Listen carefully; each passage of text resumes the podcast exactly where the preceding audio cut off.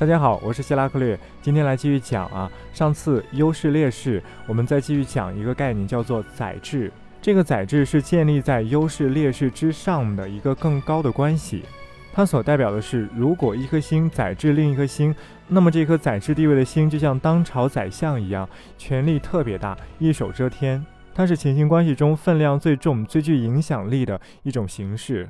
我来说一下到底如何看载质啊，其实很简单。每个宫位从这个宫位开始数，第十个宫，第十个宫对这个宫位，它就是载制。假如有一颗星在一宫，那么十宫中如果有星的话，十宫中的这颗星对一宫的这颗星，十宫就处在载制位置。啊，同样的，我们根据转宫法，每个宫位它都有自己的十宫，第一宫的第十宫就是第十宫，那么第二宫的第十宫是第十一宫。第三宫的第十宫是第十二宫，第四宫的第十宫是一宫啊，就这样依次往下去类推。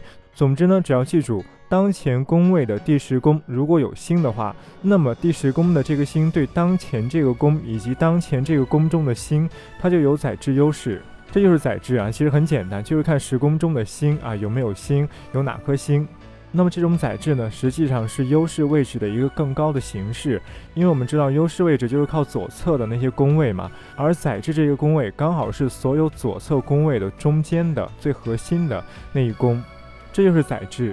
那么载质到底有什么作用呢？它的作用非常非常大。很多时候，如果我们不去看具体的东西，那么优势位置与劣势位置我们是可以忽略的。我们只需要重视有没有载质就可以。假如说火土为攻太阳，那么如果这个时候火土在太阳的载质位置，也就是说火土在太阳所在星座的第十个星座，那么这种情况火土对太阳的伤害是毁灭性的。即便有其他星来护卫太阳，那么这种后果也是很不堪设想的。那反过来，如果火土为攻太阳，但太阳呢，它在宰制位置，它宰制这个火土，那这种情况下，我们就要仔细去分辨这个人的格局高不高。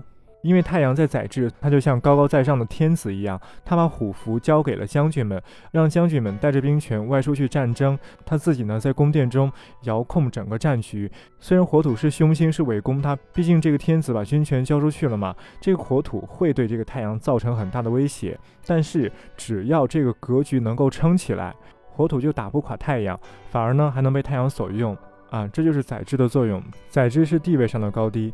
好，就先说到这儿，我们明天再见。